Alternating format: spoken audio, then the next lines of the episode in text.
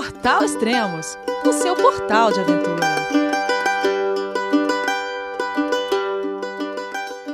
Bom dia, boa tarde, boa noite, bem-vindo a Extremos, o seu podcast de aventura. Esse é o terceiro programa especial sobre o Amir Klink.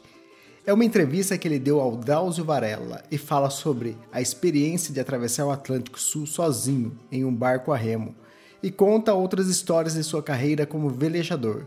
Fala de medos, da família, de recordações, fala de antes do mar e muito mais. Então vamos à entrevista.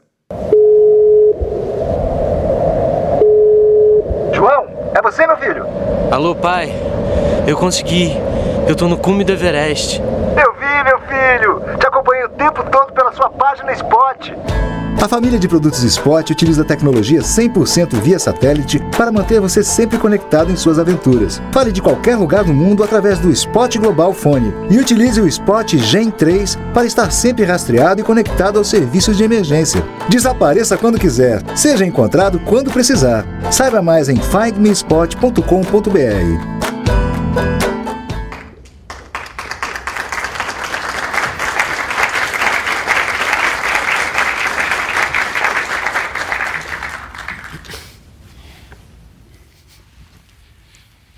noite. Bom, é um obrigado. prazer estar aqui com vocês.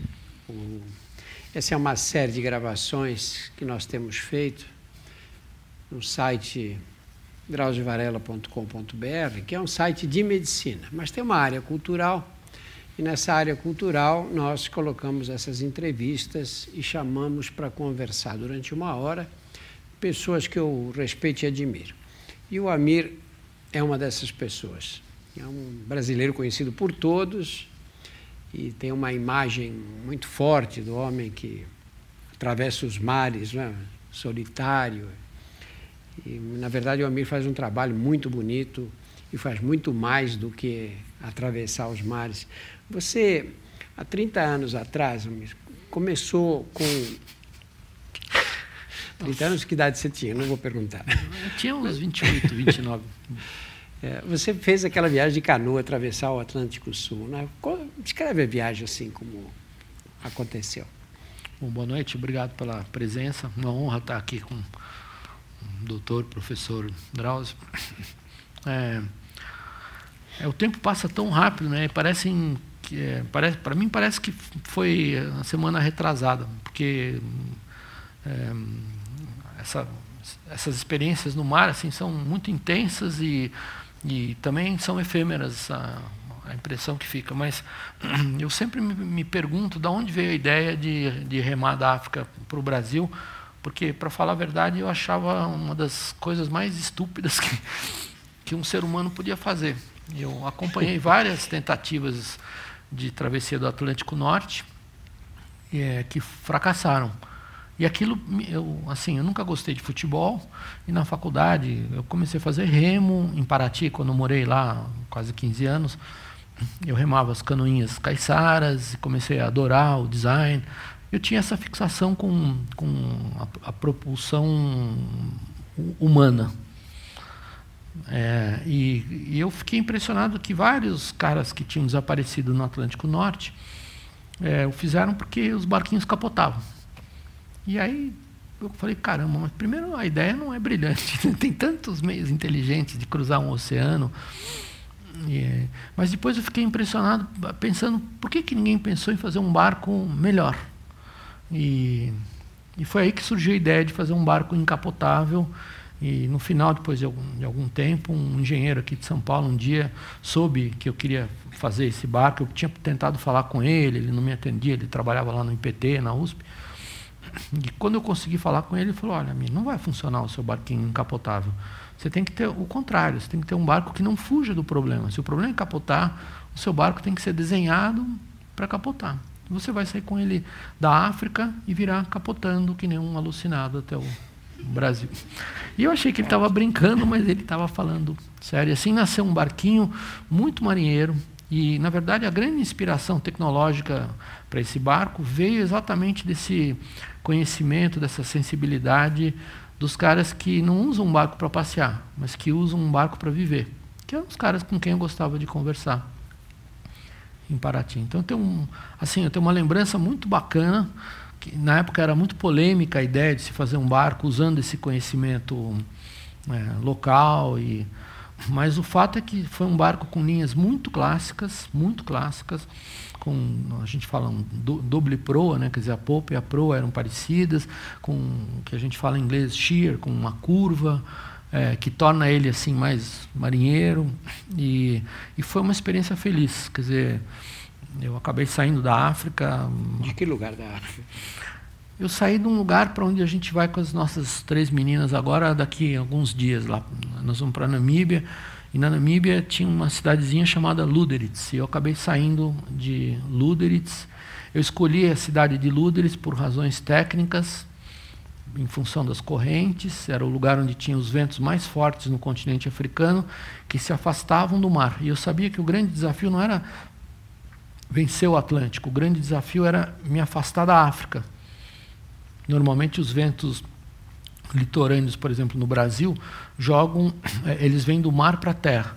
E a África tinha um único ponto onde os ventos saem da terra em direção ao alto mar. No alto mar não há grandes problemas. O problema era conseguir me distanciar da África. Descreve um pouquinho como era o teu dia a dia. Você saiu com o barco sozinho, o meu dia a dia pode parecer assim um pouco, porque a cápsula onde eu dormia era um buraquinho com 80 centímetros de altura e um metro de, de largura, onde eu tinha todas as coisas legais do mundo lá. O problema foi meu dia a dia antes da viagem. Durante os dois, três anos de preparação foi um inferno até conseguir chegar no barco físico. É, eu não achava construtor. Eu era assim, eu tinha uma reverência enorme pelo Flório que era um dos maiores especialistas no Brasil de madeiras. E o Flório me deu um cano. Ele disse que ia fazer o barco. Eu paguei para ele. Ele não fez. Ele me recomendou um projetista argentino. É, maravilhoso, só que o cara era alcoólatra, ele não sabia. Cada vez que eu ia para voltava para Paraty, ele ah, me traga uma cachaça da cabeça. E eu, falava, mas pelo amor de Deus, a cabeça tem 70 graus. 70% de álcool. 70% de álcool. Ah, por favor, 5 litros. E cada vez que eu chegava lá toda semana, tinha acabado a cachaça da semana anterior. Depois foi a burocracia para chegar na África. Depois, quando eu cheguei na África, o barco foi preso. Então, foi, foi uma sucessão de, de desastres, onde tudo dava errado. Tudo que podia dar errado dava muito mais errado do que eu podia imaginar. E no final, remar foi uma das coisas mais, assim, foi minha alforria o dia em que eu consegui a licença para sair de Lúderes. E foi um dia errado, com tempo ruim, com mau tempo, com frio, é, um monte de dúvidas, uma insegurança terrível. Mas tudo que eu tinha que fazer dali para frente, na minha vida, era fazer força com os braços, escolher uma rota estratégica. E, e daí para frente, essa rotina virou um prazer. Então eu remava de 8 a 10 horas por dia, começava é, bem cedinho, no escuro, para variar o ambiente, para não cair na monotonia. E no começo eu achei que eu, eu era o, o, rei do Atlântico, quer dizer, agora eu posso remar, e agora eu tenho a liberdade de decidir para onde eu vou. E, na verdade, a sensação de liberdade é uma coisa hum, falaciosa, às vezes. A gente acha que, por não ter fronteira, a gente é livre. E quando a gente não consegue identificar uma fronteira, é que a gente se torna escravo das não fronteiras.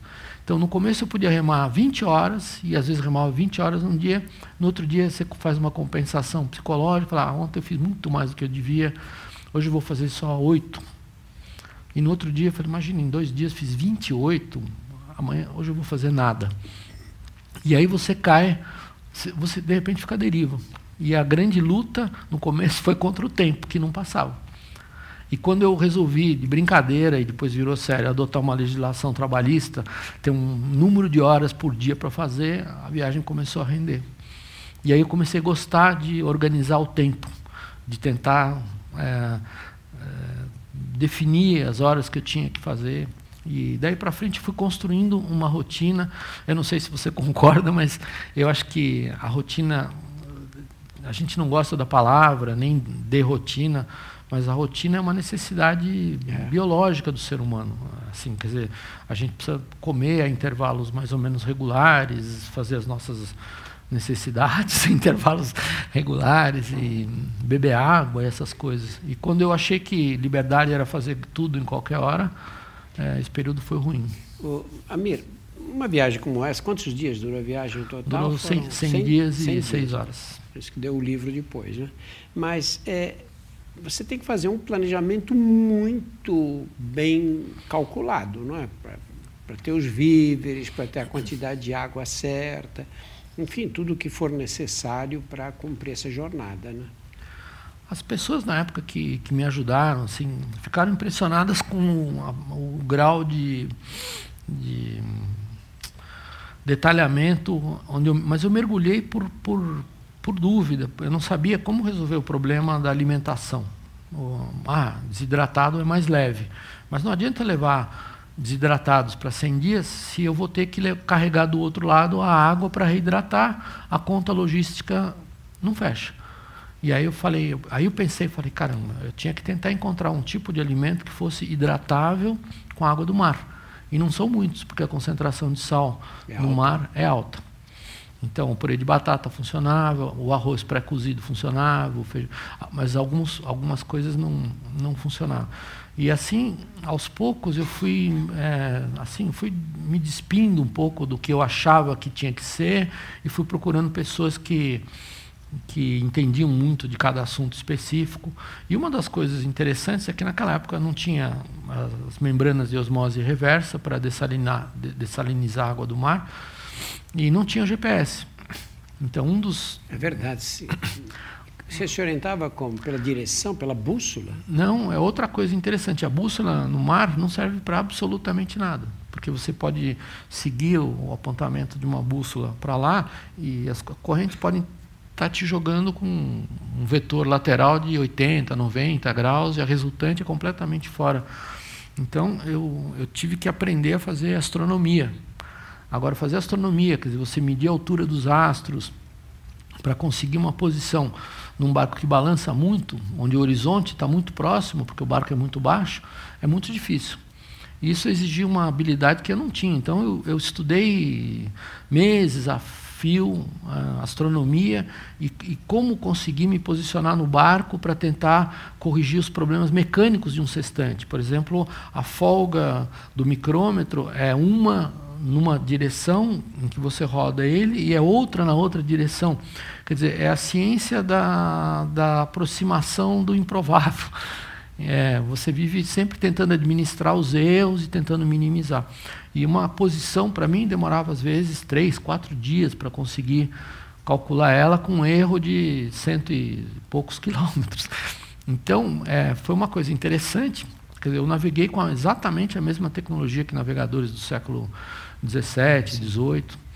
Por outro lado, eu percebi que a ignorância em relação à posição era psicologicamente um fator positivo. Por quê? Porque às vezes é bom você não saber minuto a minuto, ou segundo a segundo, aonde você está, quanto você está progredindo. O excesso de conexão, o excesso de informação é ruim. E eu cito o caso de uma, uma remadora na França, poucos anos atrás, que atravessou o Atlântico Norte, de Nova York até Brest.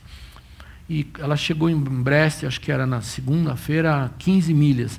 E aí começam aquelas coisas que eu detesto, né? midiáticas, patrocinadores nojentos e a imprensa que também se torna nojenta. É, qual é o dia da chegada e aquele tratamento heróico. E de repente vem um vento e soprou ela 30 milhas para fora. Aí vem a família, marca a data do evento da chegada, e ela está indo de novo e volta, e outra, outro vento joga ela para trás. Aí ela avança de novo, chega a 10 milhas de distância da França, vendo o lugar onde ela tinha que chegar, aí dá outro pé de vento e arrasta, porque ela tinha um GPS que dizia minuto, e depois de seis dias desse vai e vem, ela desistiu. Quer dizer, Não. ela fez uma travessia do Atlântico Norte e, olhando para o porto de Brest, ela desistiu. E eu tive a felicidade de ser ignorante. Então, várias vezes durante a viagem, eu devo ter voltado dois, três dias para trás, eu nem sabia disso. Eu tinha cumprido a minha obrigação, estava feliz. Eu era um funcionário remador do meu projeto. E para dormir? Quando, enquanto você dormia, o barco ficava de que jeito? Fica, fica à deriva, e esse era outro privilégio, porque eu sabia já que num barco à vela, por exemplo, hoje a gente vai para a Antártica com as meninas, é, é, é muito estressante, é muito mais estressante, por incrível que pareça, do que remar, porque os barcos são rápidos, o mar nas latitudes calmas tem trânsito, é um trânsito terrível de navios, lugares onde você encontra um navio a cada 60 segundos, e nos lugares onde a gente vai tem gelos. E aí eu não posso dormir mais do que 45, 50 minutos nunca, semanas a fio. Então eu tenho um. Ah, esqueci o nome agora, como é, sono polifásico, eu acho. Eu, eu, pratico essa história do sono polifásico, mas eu detesto, eu gosto de dormir. E no barquinho a remo era uma felicidade. Eu, eu me matava fisicamente nos remos, em várias etapas ao longo do dia, mas eu dormia oito horas que nem um rei. E, e o barco, nessas oito horas? Nessas oito horas. para onde bem entendesse? É, para onde o mar mandasse. E eu não sabia se ele me mandava para trás. Para trás, para Várias vezes eu devo ter perdido. Tudo que eu ganhei em, em 14 horas de remo, eu devo ter perdido. Mas é, é impressionante porque eu, eu, eu, eu, hoje eu acho que se eu, e eu gosto hoje de acompanhar no sistemas de navegação, adoro fazer cartografia na Antártica. A gente está fazendo agora de regiões não cartografadas, onde a gente descobre novos atracadores. Eu acho que hoje eu viveria uma ansiedade que tornaria talvez impossível a viagem. Eu teria, meu Deus do céu, estou remando para frente, estou indo para trás, eu tenho que mudar alguma coisa, tenho que acelerar o remo e, e aí eu acabaria desistindo, acho. Quer dizer, você tem essa viagem de 100 dias, você não tem ideia de quantos desses dias foram perdidos. Vários, vários. Mas é parte da vida, a gente não ganha sempre. Essa cultura americana de, de win, the winner, you are the loser, você é perdedor, eu detesto isso. A, a vida é feita de ganhos e perdas e a gente tem que se esforçar para tirar o melhor partido. É um equilíbrio psicológico grande para passar tantos dias solitários num ambiente inóspito, em que a tua vida corre perigo o tempo todo. Não é? Eu acho que o equilíbrio psicológico é necessário, mas, por outro lado, eu acho que qualquer ser humano tem esse equilíbrio. Quando você lê os relatos dos sobreviventes de guerra, quando você vê situações de pessoas que caíram em uma roubada diabólica, de ficar pendurados num penhasco, é, assim, eu acho que é da natureza do ser humano, independente da, da crença que ele tenha, tentar sobreviver. E eu duvido que, eu tenho certeza que qualquer pessoa sentada aqui, é, se fosse colocada num barquinho no meio do Atlântico, se esgoelaria até o fim para chegar no Brasil. É, não, então... É, se fosse colocada, você disse bem, né? não é qualquer pessoa que montaria uma loucura dessa. Bom, esse, é, esse talvez foram as minhas falhas. Assim, como eu digo, é uma ideia brilhantemente estúpida, né? Porque, então, mas uma vez que você embarca nela, não tem como voltar atrás. Então, acho que o momento mais mágico da viagem para mim foi o meio do Atlântico, quando todo mundo falava, putz, agora o cara está tá ferrado, porque não tem socorro de um lado, não tem socorro do outro. E foi o momento onde eu me senti mais, eu pensei, é, muda a tua visão, uma experiência como essa. Eu falei, caramba, eu nunca tive tão perto dos amigos do Brasil e dos amigos da África como agora. Por quê? Porque era o único momento em que eu estava equidistante deles.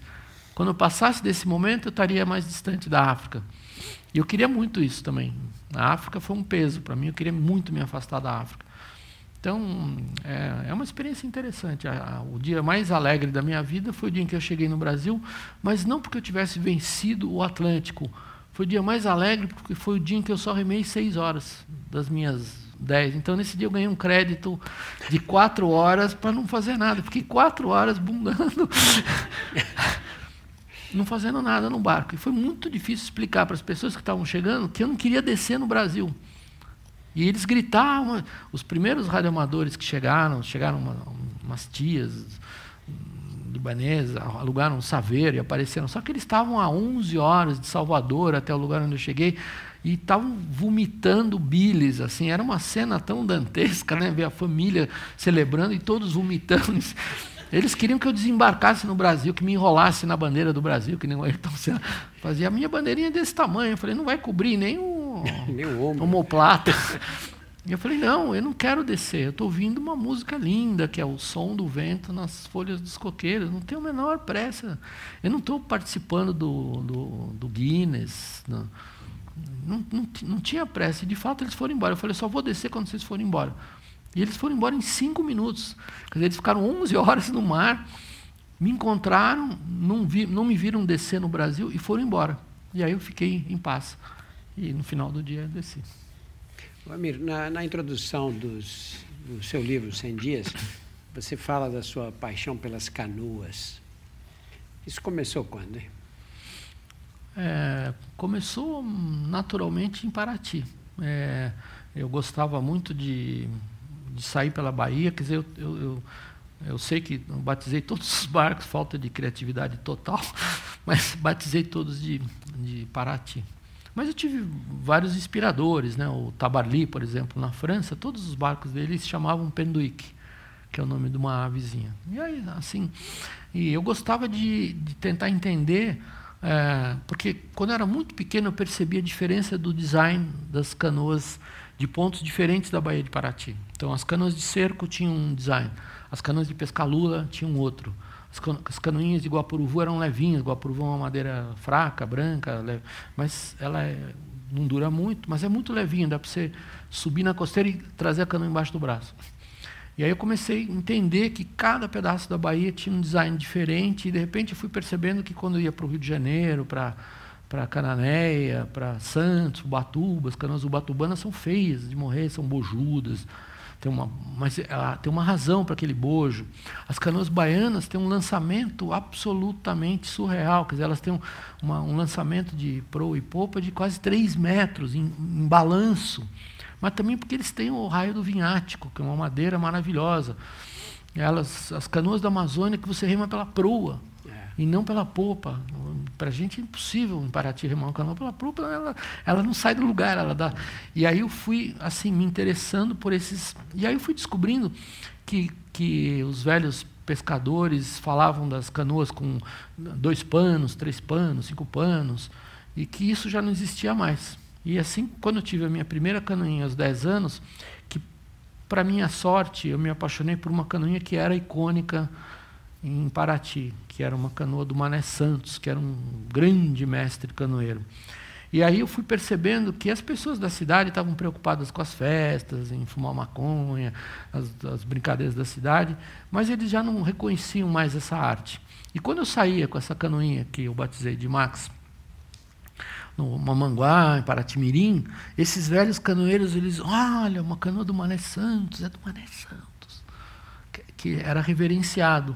E isso acho que foi um impulso que me fez é, entender. E hoje é engraçado, porque hoje esse aprendizado de canoas absolutamente singelas e peças assim para um artista de São Paulo arrogante, pretensioso e pretensamente culto são peças completamente desprezíveis da, da, sabedoria popular, mas a gente usa a referência dessas peças para fazer barcos de 20, 30 milhões de dólares.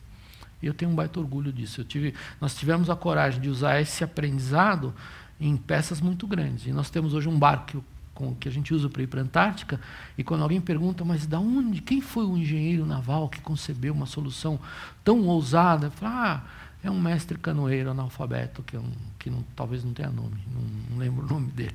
Eu tenho prazer em, em, falar isso. Então, eu acho que assim foi um aprendizado muito importante é, prestar atenção nas conversas desses. Canoas. Você disse que aos 10 anos você teve essa primeira canoa. Como surgiu?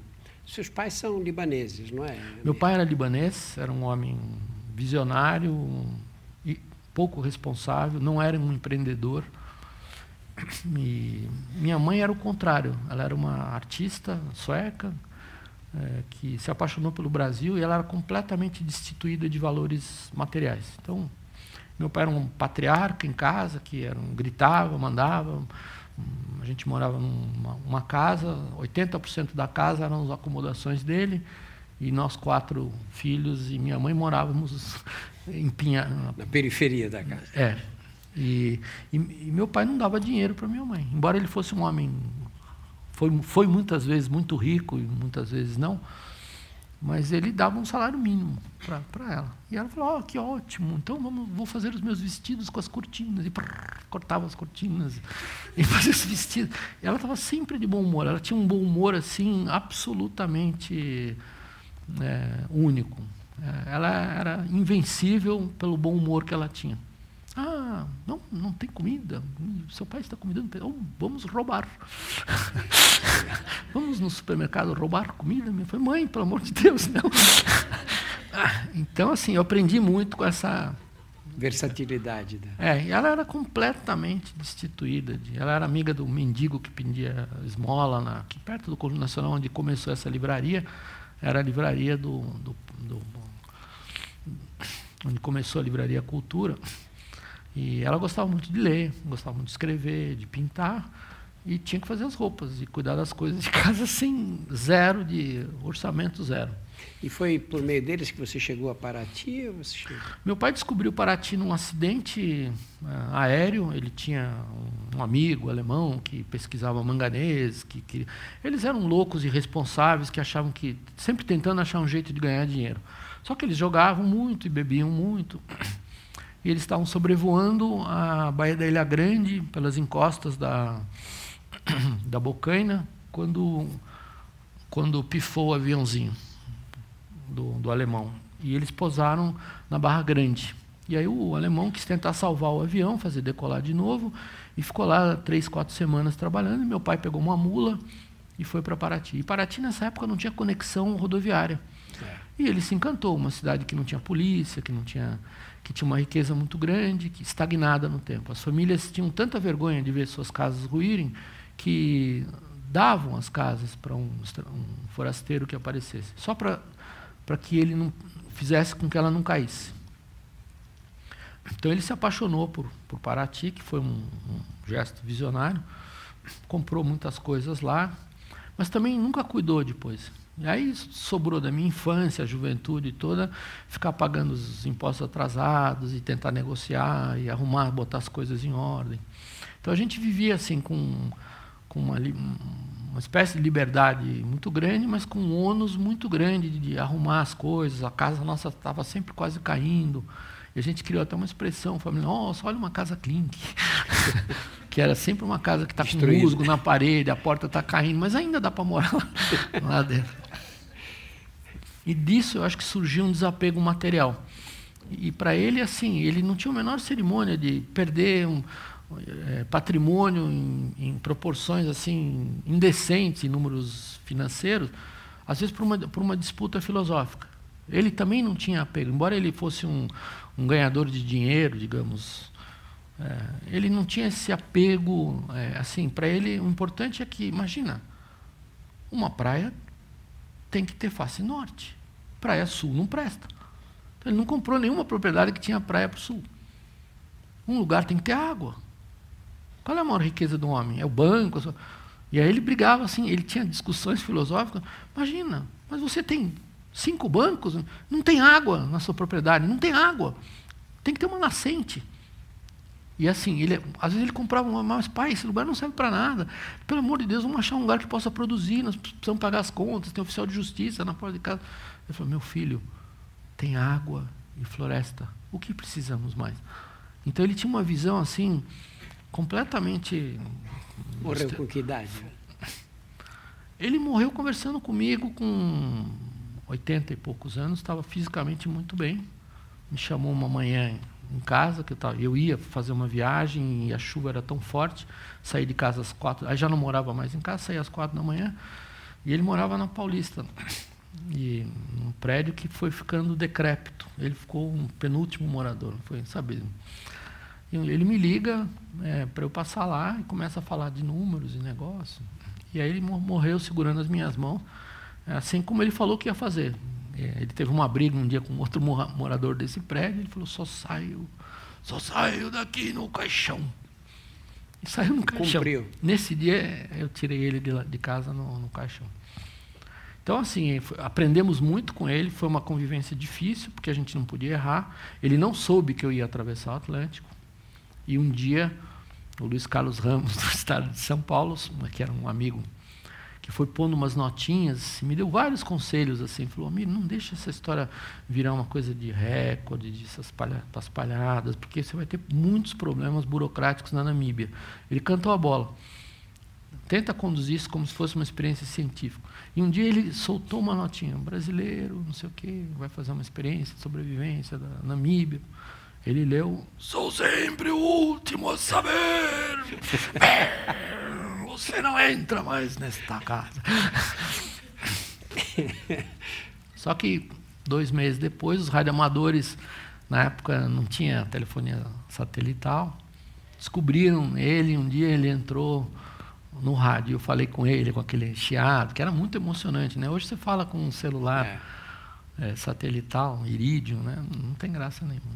E aí ele falou comigo, grandão, ele me chamava de que Neptuno te proteja. Dramático. Ele era, ele tinha um jeito assustador de falar. Ele tinha um poder da palavra. Era um homem que tinha uma oratória assustadora. Ele não era empreendedor, nunca escreveu, mas ele escrevia perfeitamente em oito idiomas. Era uma coisa impressionante. Assim, ele tinha um, mas ele tinha o dom da oratória. Ele era capaz de, de, de derrubar um, uma, uma, fileira de exército com a palavra. Assim, ele tinha a capacidade de, assim, de ofender mortalmente ou de enaltecer. E a gente morria de medo dele. Então, tudo que eu fiz, todas as viagens foram escondidas dele até que ele morreu. Foi, foi quase um alívio. Falei, ufa. Nossa, agora acabou, acabaram as broncas, agora a gente pode falar bem dele, porque conviver com ele era duro. No momento você achou que podia morrer, que podia acontecer? O tempo inteiro você sabe que basta um mínimo descuido, você morre. E o gozado é que não é nos momentos de tensão. Nos momentos de tensão, é o que eu falei para você, o, o instinto de sobrevivência prevalece e a gente luta para Qualquer um luta. Mas é nos momentos calmos. Às vezes você vai fazer xixi na, na borda e você sabe que se você tomar um tropeção e cair na água, com uma liso, o barco está andando a três nós, eu não consigo nadar a três nós, são seis, sete quilômetros por hora. O barco vai embora, eu não vou estar em pânico, não vou estar machucado, vou estar boiando com colete, vou sobreviver umas 30, 40 horas até entrar em desespero, hipotermia e morte. E, e, essa deve ser a morte mais terrível de, de todas. Então, o tempo inteiro você sabe que uma falha, um descuido conduzem à morte. Eu sempre gosto de dizer que a gente enxerga, a gente fica amigo da veinha, da foice, que a gente vê ela o tempo inteiro. Ah, até conversa com ela lá, amassando alho para fazer um arroz. Mas é, é curioso, não é? Porque esse esse tempo todo você lidando de, de, frente com o perigo dessa maneira, não causa um estresse? Você não, não, não, Causa. Mas eu acho que, assim, também trabalhar no Bradesco causa estresse. Né? Sabe, se o cara que é gerente, aí ele é pressionado, metas, o chefe dele, assim, é um estresse igual. E talvez seja, você não concorde minimamente, mas eu acho que o estresse, de certa maneira, é, às vezes ele é necessário. É um assim, motor importantíssimo. É um motor, é um motor, é um estimulador. Assim, não era a glória que me estimulava, a fortuna, a realização pessoal, vencer o Atlântico, entrar no livro. É, assim, era o estresse. Não posso errar, não posso machucar o barco, custou caro para fazer. Então, é, é uma situação de estresse importante mas tem várias coisas que causam estresse que a gente paga para passar por elas. Né? Por exemplo, sei lá, ir num parque de diversões, é, ir na casa dos horrores. Montanha russa. Montanha russa, né? Tem, assim, tem pessoas que urram de desespero e vão em todos. Mamira e a sua família? Como a sua mulher, seus filhos, como é que... A família foi uma coisa tardia. Eu, assim, para falar a verdade, eu, eu depois das primeiras cinco, dez viagens, eu era um cara muito feliz. Assim, falei, bom, é, tinha várias namoradas em posições geográficas estratégicas que não havia chance de conflito. E eu não estava minimamente interessado em me, fixar. É, eu, eu acho que herdei do meu pai esse desapego material. Então eu morava num lugar minúsculo em São Paulo, tinha um escritório onde fazia as coisas malucas. E eu morava numa, numa casinha que não tinha cama, eu dormia no chão. E aquilo me dava um enorme prazer, não, não ter nenhum móvel. Eu tinha caixas em casa. As caixas da roupa suja, as caixas da roupa limpa, as caixas de comida, as caixas da mesa, onde eu gosto de escrever ou ler. E, e aí eu comecei a fazer a minha maior obra, o Paraty 2, que aí, com o tempo, eu fui vislumbrando o que seria um barco profissional. E aí eu, a ideia foi evoluindo de tal maneira que eu me envolvi numa obra é, financeiramente muito maior do que tudo que eu tinha na vida. E aí eu conheço a Marina. E, assim, comecei a me divertir com ela, sair. Aí teve a sequência de acidentes da, da Marina, que é uma sequência terrível, namorando, ela para Paraty, ela fotografando, cai do bote é, numa onda que um barco faz, ela escorrega pela borda do bote. Eu estava com um amigo que estava me ajudando a carregar mudas de coqueiro, e eu calmamente falei, bom, não caiu na, no, na hélice, caiu do lado, vou voltar, pegar, pegar ela. E o cara em pânico na minha frente, apaga na minha frente. Quando eu olho para trás, a Marina estava enganchada do lado do motor, e eu não entendi, falei, nossa, mas a mulher tem um biquíni, de, ela tinha um biquíni de bolinhas pretas, só, ela estava só de biquíni, chapéu e a máquina fotográfica. E ela estava sendo arrastada pelo biquíni. Eu falei, não é possível, o biquíni dela é do que pode ser. Kevlar. E quando eu vi, quando parei o motor, eu percebi que ela escorregou com a barriga pela borda e o cunho entrou aqui na barriga e saiu aqui, atravessou a barriga. Aí quando eu fui puxar ela, o cara que, que quase apagou lá, o Ralph, ele estava em pânico, porque ele viu ela ser perfurada pelo cunho e ela estava tentando. Que comprimento tem o cunho? O cunho é um T de metal grosso, não é afiado, é uma coisa grossa, é um tubo de alumínio grosso, redondo, só que bateu com tanta violência que perfurou a, e afastou o. como se chama? O, o couro, só que não perfurou nenhum órgão importante, simplesmente entrou aqui e saiu aqui. E descolou a, a gordura dela para dentro. Então ela nem estava sangrando muito quando a gente parou. O problema é que eu estava tão apavorado assim, eu não, não, sou muito forte com coisas médicas e, e eu só queria tirar ela de lá. Aí eu me ajoelhei na, na polpa, agarrei ela e puxava. E o coitado desse cara gordo, que, que tinha tomado umas caipirinhas, estava meio tonto, ele gritava! E eu falava, desgraçado, me ajuda, que eu não estou aguentando, me ajuda. E o barco afundando a traseira e eu puxando. Aí que eu entendi que ela não só tinha perfurado a barriga, como ela deu uma volta. Fez uma laçada. Como era um T, ela estava laçada lá. Aí eu tive que pôr ela na água de novo e virar o corpo dela sobre a parte da barriga que estava enganchada. E aí doeu. Ah, bom, aí Santa Casa, não sei o quê, Aí na outra semana a sogra nunca mais deixou eu ir sozinho com ela, estragou o prazer. Aí eu errei a manobra de aproximação da casinha lá onde eu morava.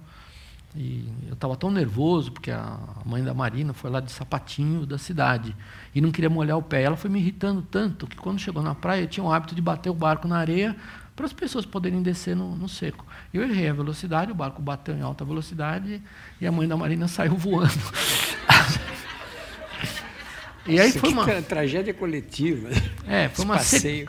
foi uma sequência de, de acidentes. Bom, aí quando eu estou fazendo o barco, uma, uma das coisas assim que me capturou definitivamente. Desculpa, mas ela ainda assim deixou a Marina casar com você? No final ela deixou, porque. e, e aí, quando eu comecei a fazer o barco, a minha conta era absurda. E aí eu falei, bom, eu, não, eu falei, Marina, eu não posso casar, porque assim, eu não tenho nenhuma casa para morar. E eu, assim, é, eu não, eu não, consigo ter vontade de comprar um. Assim, eu não consigo achar bacana uma Ferrari, um helicóptero, patrimônio. Assim, eu, eu gosto de, de, ter experiência. De, não, não, consigo, não, não tenho apego pelas coisas, sabe? Eu acho tão ridículo o cara que curte andar de de, de carrão. Assim, não, não, não, vou ter carrão, eu não vou ter casa. Eu não tenho, não tenho. Não, agora, na minha cabeça, não, mas então eu vou, vou, vou economizar e comprar uma casa. Aí, um mês, um ano depois, a gente continuou namorando e eu consegui vender a casa do escritório. Falei, não, tá, a menina quer casar, vamos. Quando eu consegui vender a casinha do, do escritório, aí um dia eu fui todo contente. Falei, Marina, tem dinheiro, vamos comprar uma casinha, a gente pode casar. Ela falou, não, você vai acabar o barco.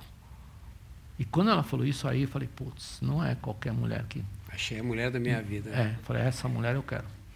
E aí a gente casou, e aí eu acabei o barco. Quantos filhos, amigo? Não era para ter filhos, mas de repente veio as gêmeas, aí depois das gêmeas, elas vieram junto com a obra do barco, foi uma obra complicadíssima, né, porque os, é, o estaleiro devia muito, então foram anos muito difíceis financeiramente. No meio de uma das crises financeiras, eu resolvi fazer uma volta ao mundo ao redor da Antártica com o velho barco. E no final dessa, dessa viagem de volta, que acabou dando certo, era para testar os mastros novos que eu queria. E era, eu não podia falar na época que eu queria testar um conceito que, na verdade, é dos jangadeiros, dos mestres cearenses.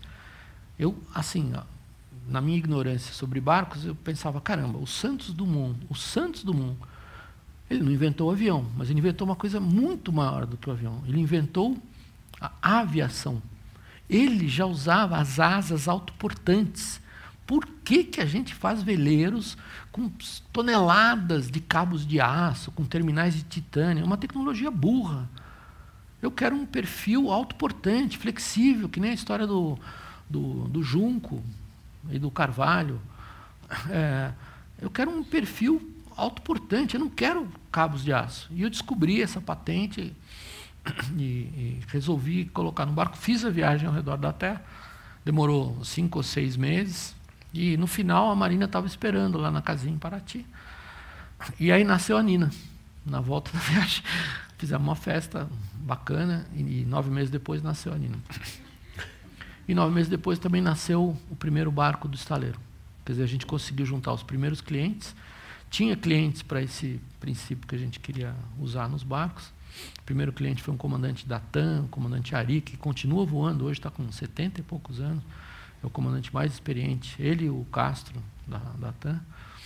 Difícil, né? porque piloto de avião, você sabe, o salário é, é pequeno para fazer um barco, ele teve mil dificuldades, mas a gente foi dividindo os, os dramas financeiros e no final a história foi feliz, quer dizer, acabou, demorou muito, foi, foram oito anos. E aí, passados os oito anos, eu já tinha as meninas e e foi, acho que foi uma consequência disso que muito tempo depois a Marina falou, bom, agora vamos dividir com elas e vamos levar elas junto. E desde então a gente tem viajado todos juntos. E elas se comportam bem? Né? As meninas não se comportam bem, eu tenho que admitir. Assim, eu me empenho o melhor que eu posso, mas três meninas, desgraçadamente, elas são muito bonitas. E, e assim, elas competem muito, brigam muito, mas é, eu fiquei impressionado com a reação delas no barco porque na primeira viagem, que foi ideia da Marina, falou: vamos dividir o que a gente gosta de fazer com as meninas.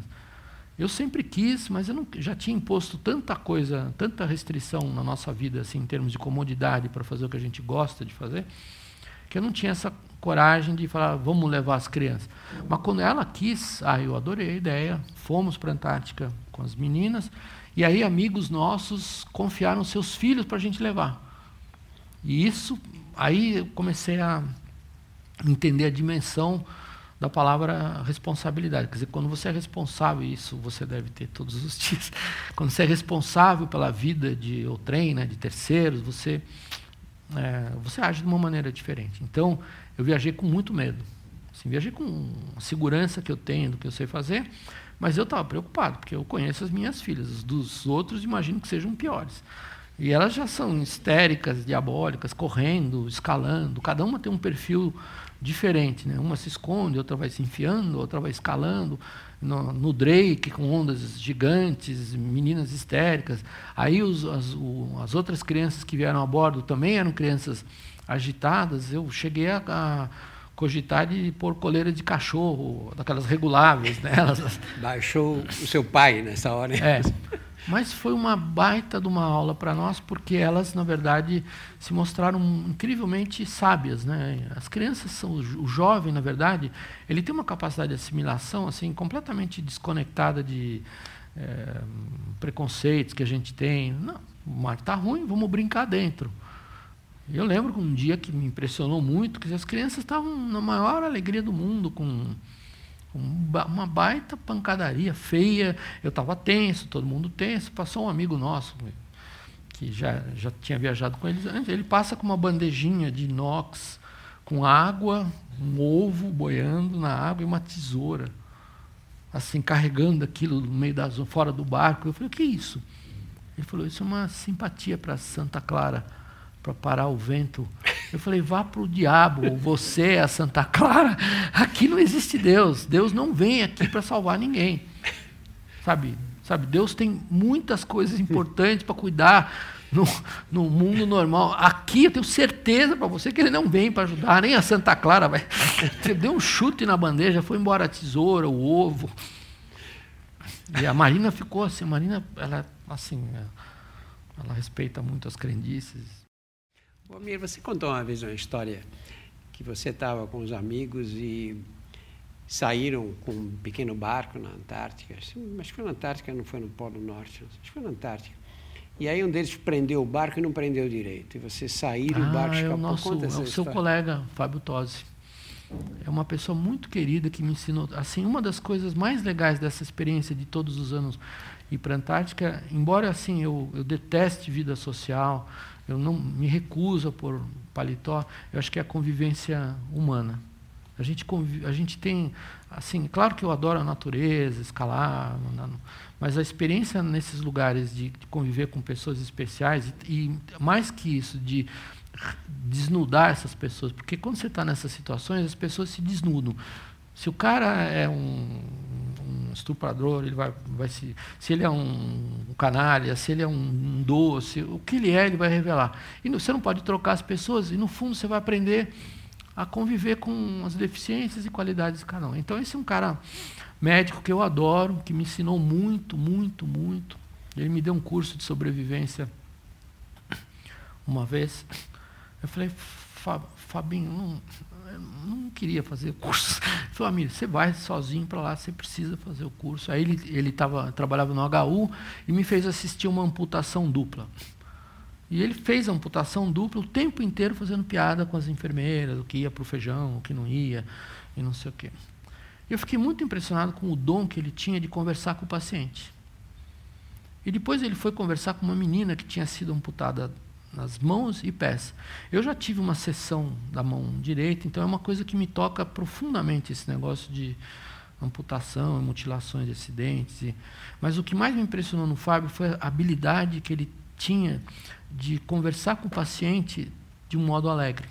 Esse cara da amputação dupla, assim, em cinco minutos, quando eles estavam conversando depois da cirurgia, eu fui, fui assistir, eles, eles estavam dando risada, contando piada, falando baixaria, não sei o quê. A menina, das, eu não tive coragem de entrar no quarto dela, paciente dele, e ele entrou no quarto, em 10 segundos eles estavam dando gargalhadas. E, então eu acho, achei isso uma, uma. E ele é um cara que tem esse dom, da, várias experiências nossas na Antártica. Uh, assim, ele salvou quando havia um conflito. Eu viajei uma vez com um grupo de americanos que hostilizaram os argentinos e assim tinha gente querendo se matar. E quem salvou a viagem foi o, o Fábio Tosi. E ele é um cara muito divertido porque ele vai. A gente leva às vezes esses alpinistas brasileiros que vão todos engomadinhos com as, as roupas de Gore-Tex, as botinhas Sorel do Canadá, não sei o quê. E o Fábio vai com uma sacola de feira e um estado de São Paulo de domingo assim.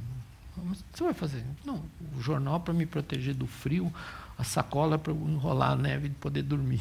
Assim, ele é o cara mais. Se tem anestesia, ele, se não tem, acho que ele deve dar uma pancada no paciente. E, e, e a gente foi na Geórgia do Sul, numa excursão muito longe do barco, portanto, muito arriscada, onde não tinha chance de voltar sem ter o botinho. E na hora que a gente está no alto do morro, eu olho para trás e vejo o botinho derivando para alto mar. E eu sabia que nós quatro morreríamos sem o botinho. E eu, aquilo me deu uma. Acho que devo ter feito uma expressão tão violenta de raiva. Quem foi o incompetente? Porque eu perguntei: a âncora está firme? Alguém falou: está. O cabo está amarrado no barco? Está. Só que alguém tinha desamarrado o cabo para usar a ponta para outra coisa. E eu acho que bateu uma culpa no Fábio. E ele é tão divertido e, e, tão proativo ao mesmo tempo que ele, quando ele olhou a minha cara de bronca, assim, ele desceu correndo o morro, desceu correndo, atravessou uma colônia de pinguim-rei. E a gente lá de cima foi olhando, mas o que, que ele vai fazer? Ele não tem como chegar lá. O barco estava longe. Não. E ele foi chegando na praia, ele foi tirando o casaco, a roupa, o macacão, a bota, uma meia, a cueca. E de repente ele bateu o primeiro pé na água e fez. Ah! Afinou a voz dele. E aí a gente não conseguiu não rir lá de cima. Ele voltou para trás e pulou na água gelada e foi nadando até o barco. Nu. Nu. Nós temos as fotos. De todos os ângulos, são maravilhosas as fotos. Eu posso chantagear ele quanto eu quiser o resto da vida com essas fotos. E como é que ele resistiu? Porque a temperatura estava Foi muito ali? inteligente, assim, é incrível como numa hora dessas, às vezes um cara é brilhante. Se ele tivesse pulado na água com as roupas, é, as roupas tinham um sistema de flutuação, ele levaria muito tempo para nadar e chegar no bote. Ele chegaria no bote, seguramente, mas ele chegaria ensopado, molhado, e a gente tinha um longo percurso numa exposição extrema de frio Ia até chegar. congelar. Ele ia congelar na volta. Não tinha vento nesse dia, tinha sol. Mas no bote, para voltar, duas horas de botinho, a gente ia congelar, porque são 30, 40 km por hora de vento. você- Então ele foi muito inteligente. De... O frio que ele ia passar é o mesmo, pelado, o vestido ia ser o mesmo. Então ele pulou pelado, subiu no bote, gritando, deu partida no motor de popa, jogou o bote na praia. Aí ele deitou nas pernas. Nesse meio tempo a gente desceu e aí já a gente vestiu ele. E aí ele estava com roupa seca. Secou, fizemos uma massagem nele e rimos. Mas se ele não tivesse tido esses expedientes, tinham ficado. A gente provavelmente, eu acho que a, a nossa indecisão não- nos teria assim matado, né? Porque então assim é, é um ambiente interessante onde as pessoas revelam qualidades incríveis. E eu adoro, eu estava falando sobre a experiência de convivência dentro do barco. Por exemplo, a gente tem um amigo que é o cara assim pa- parece até é, exagero da minha parte, mas é um, um amigo que apareceu um dia no escritório e ele é um cara esquálido, que usa tem óculos grau 12. Eu não conheço na Terra ninguém mais é, desastrado e frágil do que ele. E ele é tão, tão esquálido e desastrado. Ele trabalha na FedEx e o, o apelido dele, que virou o nome dele agora na FedEx, se chama Tigrão. Eu não sei porque que eu dei esse apelido para ele de Tigrão, mas porque ele parece tudo no planeta menos um tigrão. Mas ele é assim, ele é um cara de uma boa vontade tão infinita, de uma dedicação tão grande.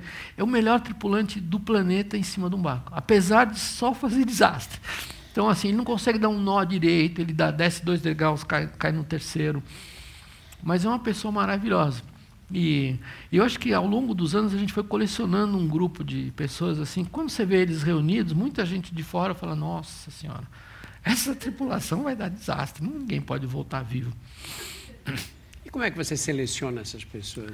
Eu não, eu não sei dizer, Drauzio. É, eu acho que é uma, uma dádiva o que a gente faz, porque é uma, é uma atividade. No fundo, eu acho que, que quem olha e começa a acompanhar eh, se apaixona. Eh, então é difícil. Se eu tivesse um. Não sei. acho que se eu tentasse colocar uma metodologia de seleção, não sei se, se, se funcionaria. Então tem uma.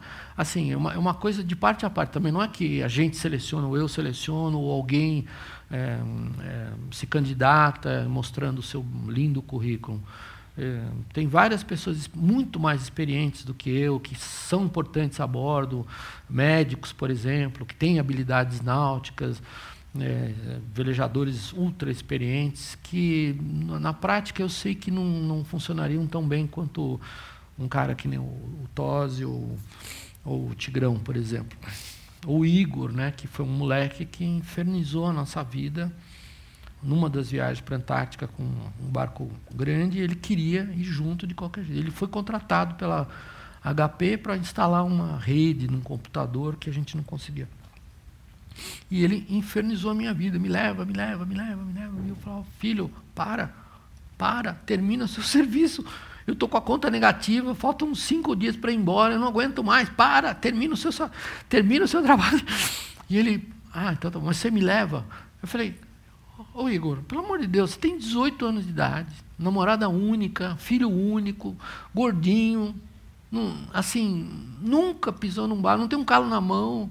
A namorada dele lá, Momô, ele fofo, Momô, aquilo me dava urticária. Momô e fofo, aqui não, por favor. Não, não, Momô e fofo longe, pelo amor de Deus, muito longe. E aí, para me livrar dele, eu falei: olha, filho, se você me ligar todas as semanas durante um ano, o ano que vem eu levo. Ele ligou e eu levei. Contra a vontade. Falei: caramba, vou levar o moleque, o gordinho. E se comportou bem. Foi o melhor tripulante que nós tivemos até hoje.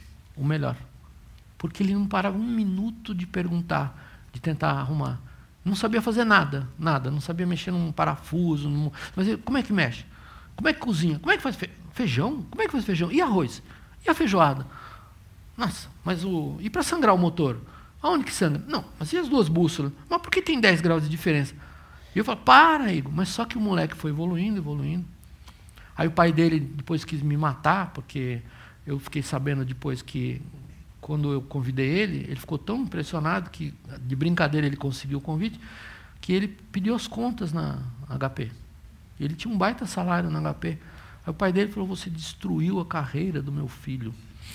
Só que o moleque depois saiu da HP, juntou dois amigos, montou uma empresinha de TI e hoje ele tem várias filiais nos Estados Unidos, na Austrália, não sei o quê. Ficou milionário. E o ano passado, aliás, esse ano, perdão, ele fez uma proposta e acabou comprando o Paraty. O barco que eu jurei que eu nunca ia vender, ele perguntou, por quanto você vendeu? Eu dei um número in, absolutamente improvável. Ele falou, está fechado. E aí não tive como voltar atrás. É um cara, eu respeito muito a palavra. Virou navegador. É um baita navegador. O ano passado ele fez uma viagem para a Antártica que é também icônica. Ele fez uma viagem completa com todos os percalços, problemas, passando pelas Falklands, pelas Malvinas, passando pela Patagônia, passando pelo Uruguai e Bacia do Prata, onde ele teve problemas de mau tempo. É, fez a Terra do Fogo, fez a Península Antártica, voltou para as Ilhas Falkland, das Falklands foi para a Geórgia do Sul, que é assim, ninguém consegue fazer isso numa viagem só. Pior, ele fez isso com dois caras que não tinham experiência nenhuma, nenhuma, e fez 45 mergulhos técnicos com mix de gás. Eu conheço vários mergulhadores profissionais eh, que trabalham com Cousteau, eh, o Lawrence, o Arman. Nenhum mergulhador profissional consegue fazer numa temporada mais de 40 mergulhos. Ele fez 45 mergulhos e aí resolveu casar com a mulher dele. Na Georgia do Sul, levou ela, pegou ela em Port Stanley, nas Falklands, levou ela para Georgia do Sul, casaram lá.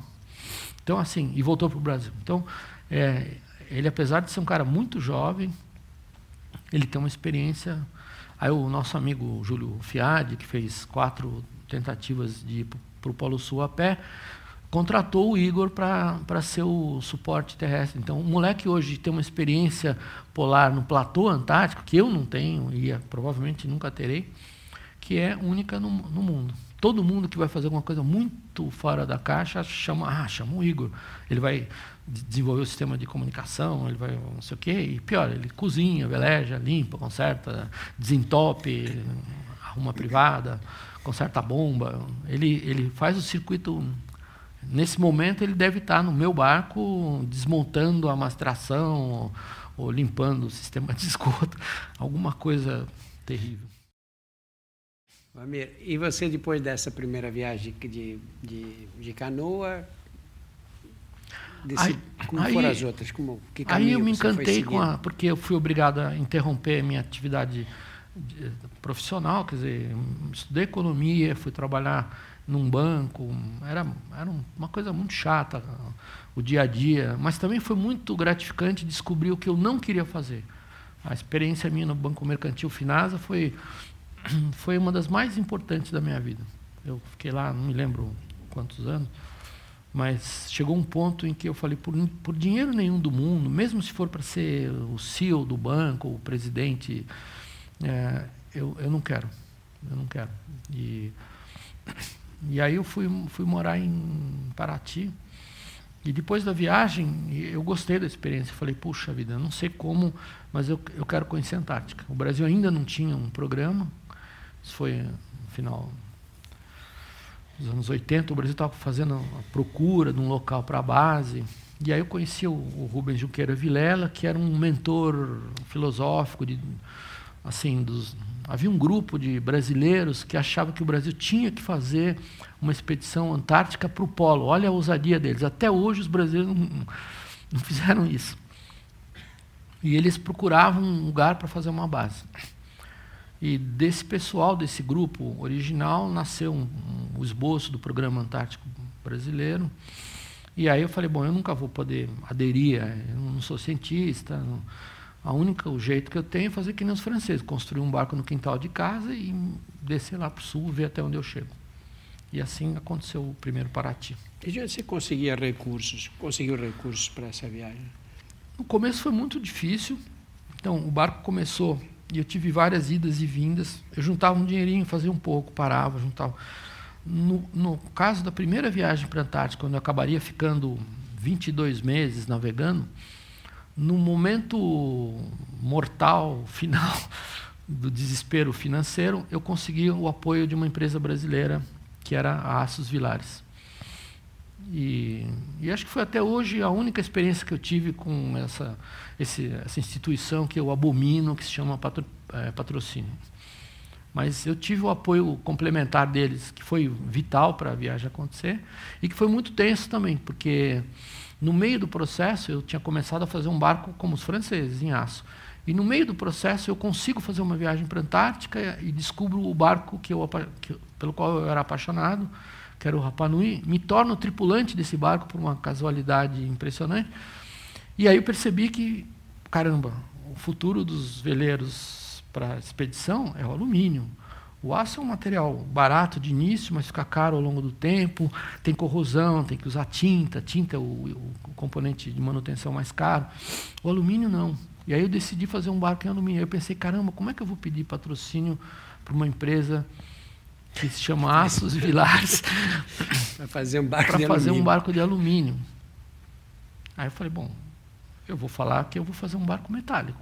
Estamos numa empresa que mexe com metal. E assim, eu tomei um cuidado, eu diria quase desonesto, de apresentar o projeto para eles, falando da importância do uso de cascos metálicos em, em substituição aos cascos de fibra de vidro. E eles depois de um mês, eles me deram 17 minutos para apresentar o projeto na reunião do conselho. E aí eu fui bem esperto e tomei o máximo cuidado lá, falar do barco metálico, não sei o quê. Em nenhum momento eu falei da palavra alumínio. alumínio. Falei, ah, ninguém vai se preocupar em saber se é chapação de aço. E aí o único cara do conselho dos 12 membros que sabia que eu ia fazer em alumínio, porque um parente dele era nosso compadre, um, o André Musetti. Ele levantou, eu queria só fazer uma pergunta: do que vai ser feito o casco do barco? Ele fez de propósito a pergunta, porque ele queria que eu falasse no alumínio. E aí, quando ele fez isso, caiu a. Eu falei, bom, acabou agora. Acabou o nervosismo. Eu fiquei calmo na reunião absolutamente. Falei, bom, não vou viajar mesmo, era só uma tentativa. E aí eu perdi completamente qualquer cortina ou vergonha. Eu falei, vai ser em alumínio. Aí ele falou, você sabe que nós estamos na série da Aços Vilares e que, filosoficamente, o material que mais concorre com o nosso produto principal é o alumínio, é o produto que a gente detesta, é o produto que está fazendo a nossa empresa passar dificuldades. Você sabe? Eu falei, eu sei. Aí eu o que você tem a dizer sobre isso? Eu falei, olha, se eu fosse pedir patrocínio na companhia Melhoramentos, eu não ia fazer meu barco de papel. Ou se eu fosse na Troll, eu não ia fazer ele de plástico. Então, se um dia acontecer, ele vai ser em alumínio. Eu sinto muito. Até logo. Saí. Aí acalmou a história. Aí eu precisava ir no banheiro. Fiquei tão nervoso depois disso que eu precisava ir no banheiro quando eu estava no urinol. Na frente aparece o Paulo, o engenheiro Paulo Vilares do meu lado. E aí tinham dois urinóis no banheiro da, do conselho da Aças Vilares. Ele vai no, no, do lado, e aí ele, urinando, falando comigo, ele fala, mas Samir, por que você falou aquilo? Acabou, o conselho não vai aprovar. Por quê? Por que você não faz o barco em aço? Esquece essa bobagem, meu filho, esquece, faça em aço, esquece esse negócio do alumínio. Aí eu falei, ah, engenheiro Paulo, agora já foi, né? já fiz a besteira, não sei o quê. E no final o conselho aprovou por unanimidade. Isso foi uma das lições que mais importantes de todas as primeiras, sei lá, 30 viagens, que se você não for assim honesto nas suas pretensões, é, não vai acontecer nada. Você diz que não gosta de patrocinadores. Tem alguma razão especial para isso? Eu acho que a gente está vivendo um momento hoje na área da cultura. Eu sei que é ultra polêmico falar nisso, mas é, eu li outro dia as declarações do Lobão. Ele fala um monte de bobagem, mas adorei tudo que ele falou. Com esse negócio de lei Rouanet, uma, uma, barbaridade, assim, um pedantismo, ficar dependendo de incentivo fiscal, de renúncia fiscal. Essas, essas leis de incentivo à cultura, elas eram, eram para ser é, incrementadores, fomentadores da cultura, e se tornaram a condição exclusiva sem a qual você não faz o projeto. E aí nasceu uma indústria dos que sabem operar os meios burocráticos que eu abomino. Então, assim, eu não ponho, eu, trabalhei, tem gente que pensa que eu fui patrocinado pela Petrobras. Eu fiz umas seis ou sete viagens com algum tipo de recurso da Petrobras, combustível. Nós tínhamos um contrato de cooperação técnica, não era de patrocínio. Eles queriam que eu botasse a Petrobras no peito. Eu falei, eu vou pelado para a Antártica, mas eu não boto Petrobras no meu peito. Não quero, não quero. Ah, mas não então não vou mudar. Então não dá o dinheiro. Então não dá. Então eu não vou também. Então, assim, eu, eu, assim, eu, eu sei que eu podia, poderia ter viajado muito mais do que eu viajei e ter feito, feito barcos muito maiores, mas eu estou feliz. É, foi pouco que eu fiz? É, pode ser. Então, fala um pouquinho da primeira viagem à Antártica. Como, é, como foi essa experiência? Você tinha ido uma vez como tripulante, né? Eu fui como tripulante por uma casualidade, por um encontro lá em, em Punta Arenas já tinha alguns brasileiros aqui de São Paulo, do CAP, do Clube Alpino Paulista, que começaram a dar suporte para a operação brasileira na Antártica. E, e aí eu levei cinco anos para conseguir fazer o barco com o dinheiro da Assos Vilares. E foi um horror. A experiência com a, com a Vilares foi terrível, porque a quase totalidade dos controladores da empresa achavam um absurdo eles darem dinheiro para um projeto baseado em alumínio. Então eu nunca fui muito bem e quando ficou pronto, eu fiz a, comecei a viagem para lá. E aí surgiu a ideia que pela qual eu de fato me apaixonei e que foi fruto da conversa do engenheiro Zé Carlos Furia quando ele falou: você tem que ter um barco que, que resolva o problema de capotar, que conviva com esse problema, a história das capotagens. E eu falei, caramba, o grande risco de uma experiência na Antártica é passar o inverno, é ficar preso no final da temporada, fevereiro, março, ficar preso até o inverno do ano seguinte. E aí eu pensei, putz, eu adoraria fazer isso. Eu adoraria ser vítima desse problema. Adoraria ficar preso. De fato, preso de um ano até outro. Então, eu construí todo o projeto sem mencionar isso explicitamente, com o objetivo de ir para lá para ficar, deixar o barco ficar preso e ficar 15 meses na, no continente antártico. E foi o que aconteceu. E foi uma experiência incrível, porque para mim foi assim uma aula impressionante. Quer dizer, todas as expectativas que eu tinha sobre o que ia acontecer estavam completamente erradas. Todos os comentários que todo mundo fez também estavam errados. Como você vai matar o tempo? O que, um cara vai fazer sozinho 15 meses na Antártica? E na execução da, da viagem, eu descobri que o bem mais escasso e valioso e raro que eu tinha era o tempo não sobrava tempo para nada. Eu tinha que fazer tudo, tinha que fazer água, tinha que fazer energia elétrica, tinha que arrumar as coisas, tinha que lavar a roupa, lavar a louça, para lavar a louça tinha que fazer água de novo. E, e era no, nas quatro primeiras semanas, quando o mar congelou, eu estava ficando louco, não sobrava tempo para nada. Eu falei, não vou ter tempo de conhecer a Antártica. Eu vou ter que arrumar uma diarista para me ajudar. Como é que eu faço? Assim, era um inferno. Num, num, assim, problemas novos, manutenção, mecânica, e aí comecei a, a desenhar é, cronogramas e tarefas, e as minhas, a rotina do barco explodiu exponencialmente. Onde eu andava tinha listas de coisas para fazer, e eu não conseguia acompanhar. E aí eu olhava para o trenozinho lá fora e falava, ai meu Deus, estou exausto, acho que vou dormir um pouco.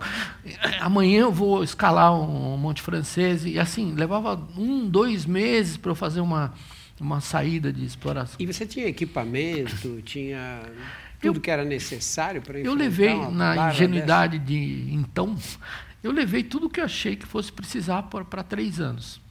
Então eu levei comida, fermento de pão, coalho para fazer queijo, leite em pó especial, é, peças de reposição. E, e apesar dos, da, da, assim, da ingenuidade de então, da, da pouca experiência, eu acho que foi uma experiência também muito feliz, porque sobrou, deu para fazer tudo o que eu queria. E aí, na volta, eu tomei a decisão polêmica que, que minha família não entendeu, as tias não entenderam, que foi de não voltar para o Brasil. Quando passei as Ilhas Falkland, eu virei para a África, e da África eu fui para o Polo Norte.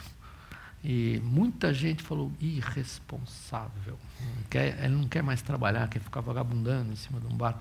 Mas para mim era uma visão totalmente diferente. Eu nunca na vida teria uma outra chance de estar num barco que agora sim eu conhecia, depois de um ano e pouco, com suprimentos para quase dois anos excedentes. Eu nunca teria uma outra chance como essa.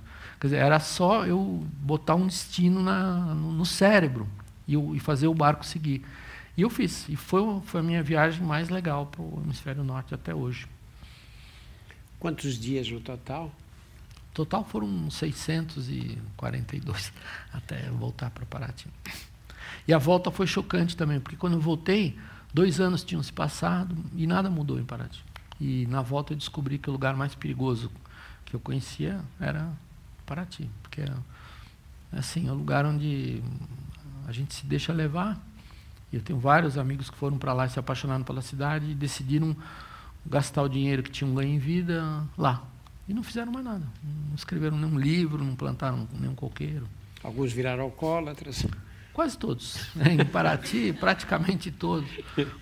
Envelheceram, engordaram, os cabelos se foram e vão mesmo. Mas, assim, é, é muito, é, eu chamo esses caras de os náufragos de Paraty. E é muito interessante porque quando você volta de uma viagem, é tanta tensão que o alívio, em vez de você extravasar, sei lá, é, celebrando, bebendo, é, o, a, o alívio você extravasa pensando numa coisa para fazer importante. Então eu voltei com a ideia fixa de, assim, eu falei, eu adorei a viagem, adorei. Não foi um, foi difícil, foi duro, perdi 20 quilos, perdi as unhas, perdi a sola dos pés, estava meses sem dormir mais de 50 minutos, mas eu estava com vontade de fazer as coisas. E aí, um pouquinho, você perdeu a, a, as unhas, a sola dos pés? As unhas dos pés, porque no, num barco sozinho, o barco anda dia e noite. Naquela época não tinha os pilotos elétricos que a gente tem hoje. Então eu usava um leme de vento que comanda o barco em relação ao vento e mantém ele andando na velocidade máxima. E aí você não pode dormir mais do que 45 minutos. Em 45 minutos de sono não dá tempo de você ir para baixo, tirar a roupa molhada de água salgada, vestir o pijama e botar as pantufas. Não dá tempo. Então você tem que dormir num lugar onde você enxergue o mar e o rumo e o medidor de vento e se, ouvir, se acontecer um barulho fora nas velas, você tem que sair correndo, você tem segundos, não dá tempo de vestir as botas. É por, assim, é por isso que eu detesto frio, mas eu não gosto de velejar no calor, porque a gente tem que ficar o tempo inteiro paramentado, com botas de borracha, casaco de mau tempo. Aliás, o casaco eu usei agora que eu vim de moto, estava chovendo. É, você tem que estar pronto para sair. Então você fica 60, 70 dias, uma travessia do Ártico para Paraty leva uns 60 dias, com as botas de borracha, dormindo com elas. Você só tira para tomar banho e, e, coloca de novo. Então, cozinha a sola dos pés. E aí sai, você perde a sola e vai embora, às vezes, uma outra unha. Então, a situação dos pés era ruim. Amir, nós estamos chegando no final. E, e quais são os seus planos para o futuro? Você é jovem ainda, energia? Olha, eu estou entrando nos 60, assim, estou me sentindo melhor do que nos 20, para falar a verdade. É, eu, eu, eu, acho que é natural do, do ser humano, eu, me, me agrada muito a ideia de dividir o que a gente faz. Então, eu comecei dividindo com as meninas, que foi uma experiência tensa no começo, depois a gente acabou fazendo sete viagens com elas. E aí, no meio dessa história, uma professora da escola delas obrigou elas a fazerem um trabalho, o trabalho acabou virando um livro, e o livro acabaram, acabou virando, sei lá, 60, 70 palestras por ano, então elas são palestrantes profissionais hoje, falam só para escolas. É, achei muito legal essa. E tive a oportunidade de levar outras pessoas que nunca tinham tido contato com esse tipo de, de experiência, que eu percebo que voltaram mudadas. Então, a, a gente está assim. Eu, em Paraty, eu tenho uma instalação que é muito bonita, que é única, que eu não queria incorporar, assim, eu não queria transformar em empreendimento imobiliário, eu adoraria fazer um centro de estudos é, do meio. É, a gente tem as condições técnicas para isso, e eu gostaria de fazer com que isso, no futuro, uma, uma instalação como essa, viabilizasse viagens de alunos para esses lugares onde a gente vai. Nós estamos há vários anos cuidando de uma base antártica, em caráter privado, que é um precedente jurídico que a gente conseguiu. É, e eu adoraria um dia ver é, alunos indo para lá, como você é, faz na Amazônia, no, no, no barco, levando é, o pessoal. Eu tive o privilégio de ser seu tripulante ou passageiro, sei lá. Mas a gente adoraria poder fazer isso. E hoje existe uma estrutura física, não são os barcos que eu tenho, mas são barcos que a gente pode afretar de terceiros, que, que torna viável essa experiência a um custo acessível para as escolas. Então, isso é uma coisa que eu gostaria muito de, de fazer. E para encerrar, a, aquela viagem que nós fizemos para a Amazônia, subimos um pouquinho o Rio Negro, e a tua impressão da. Um homem, Olha, eu falei muito. Um homem do mar, a tua impressão do rio, um rio daquelas dimensões. Então, eu estou escrevendo um texto agora sobre a Amazônia Azul, né? Sobre e há um, poucos dias atrás a, a Tamara, nossa uma das gêmeas, nossas filhas, ela teve uma experiência com a Marina, ela foi numa espécie de passeio no, no, na Amazônia com um grupo de escritores. Era um evento promovido por uma livraria de São Paulo, a Livraria da Vila, é, onde iam vários autores. E, e aí ela foi contando os lugares que, que ela passou, que foram os lugares onde você é, me levou. E desde então eu não voltei para lá. Quer dizer, eu vou com regularidade para alguns pontos da, da Amazônia, mas não tive de novo a chance de de ficar instalado num barco como você permitiu para a gente aquela vez. É, então eu sinto muita saudade, sinto uma falta de, de ter alguma experiência local. E pensei em levar um barco bacana para navegar na Amazônia. Eu sei que aí a gente vai ficar maquinando uma máquina. E depois eu pensei, rasga tudo, vamos usar os recursos locais. É. O meio deles, os barcos lá têm uma razão de ser. Existe uma sabedoria extraordinária é, no, no, meio. Aquelas gaiolas, né? É, as gaiolas, mesmo aquelas canoas longas é. de que são de alumínio hoje, é, abandonaram os materiais, mas é interessante como a construção, o design prevaleceu. Quer dizer, os barcos que eram feitos de tábuas em perfis muito longos e eficientes no, no rio, continuam, esse, esse design continua com materiais novos. E foi isso que eu estava falando para você, eu percebi quando eu achei que entendia tudo de barcos brasileiros e africanos, não sei o quê. Quando eu tive agora no ano passado uma experiência lá em Guaraqueçaba e vi aquelas canoas lindas de morrer, lindas, numa comunidade muito, muito humilde, pobre, cheia de, de, de, deficiências, canoas que você vê que foram são cuidadas com amor, amor de verdade, amor pelo pelo, pelo material, com um código de adornos que todos são diferentes, mas eles compõem uma espécie de DNA comum. E aí eu decidi ter a minha canoa lá e acabei. Aí o pessoal de lá falou: não, para você ter uma canoa aqui, você precisa duas coisas. Precisa, primeiro você precisa um pau, depois você precisa um acabador de canoa. Eu falei, caramba, mas onde eu vou achar um pau? Eu falei, ah, você tem que conhecer o pau do seu Alípio, o pau mais bonito de Guaraqueçaba.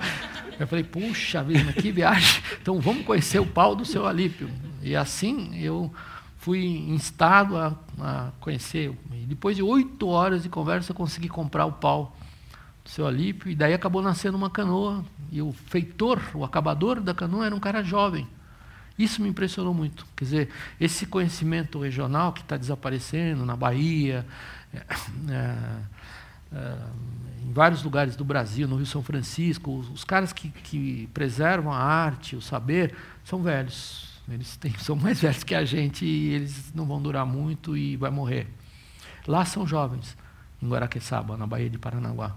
E aí o João começou a fazer minha canoa e foi uma aula conviver com o João, um cara determinado. Cada vez que eu ia ver a canoa, e canoas com umas curvas impressionantes, assim, ultra sensuais, quase eróticas. Eu falei, nossa senhora, mas, eh, o senhor está gostando da canoa, seu Amir?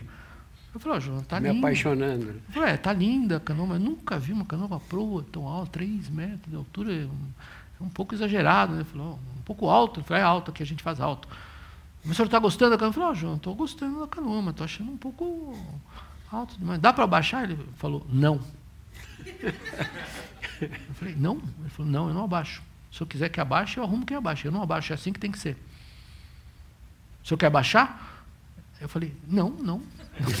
Não deixa, você falou que tem que ser, vai ser. E seis semanas depois eu descobri por quê. Quando a gente cruzou a Barra de Iguape, viemos pelo Varador, uma região linda, né? Um misto em beleza de Amazônia com um Pantanal. Quando a gente cruzou a Barra de Iguape, com ondas de 6 metros de altura, às 4 da manhã no escuro, ondas enormes, a canoa subia no ar, caía 3, 4 metros, nenhuma gota entrava. Se tivesse abaixado 5 centímetros, a gente teria perdido, a gente teria afundado. E aí eu vi assim, quanta sabedoria tem nesse, nesse lugar.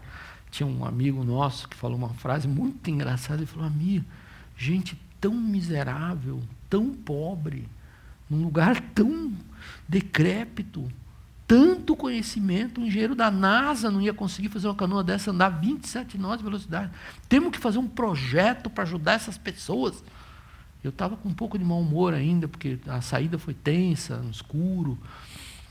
E eu falei, que projeto? Ele falou, nós, nós, nós, nós temos que levar esses caras para a Universidade de São Paulo, aprender engenharia naval, na USP. E aí eu não aguentei. Quando ele falou aquilo, eu falei: não, não, nós temos que fazer o contrário, nós temos que trazer as mulas paralíticas da USP, os professores titulares para cá, para aprender com esses caras. Eu tentei explicar para ele que a gente vive um momento mágico no mundo hoje em relação ao conhecimento. Antigamente o conhecimento ficava nas igrejas, nos castelos, né? e depois nas escolas, nas universidades, e hoje a gente vive um, um processo muito legal. O conhecimento não está na faculdade, está em todos os lugares, está no ar, está nas, nas, nas passeatas na rua, está no João. É, a universidade tem que ser um processador, um acelerador de conhecimento, não pode armazenar. E a quantidade de conhecimento que a gente tem induz a gente a um tempo novo onde a gente se torna decrépito em tecnologia o que eu aprendi dessa história é que tecnologia não é, não são esses recursos televisivos, internéticos. Tecnologia é a capacidade nossa de fazer uso do conhecimento, que diminuiu proporcionalmente, porque nós temos tanto conhecimento hoje, o uso que a gente faz é minúsculo. Os portugueses, nas suas caravelas gordinhas e ineficientes, eles detinham 100% do conhecimento então disponível, quiçá mais. Então, era uma época de tecnologia muito mais avançada nesse conceito de, de que tecnologia é capacidade humana e não, não os, os, os bens físicos. A, a, tecnologia nos dias de hoje está vivendo uma crise de, de, de incompetência. E eu acho isso maravilhoso, porque o que a gente pode fazer hoje com esse conhecimento é tão mais do que a gente tem feito, tanto mais. E é por isso que eu acho que essa molecada na rua aí tem que gritar até acabar a voz. Amir, muito obrigado, viu? Muito obrigado.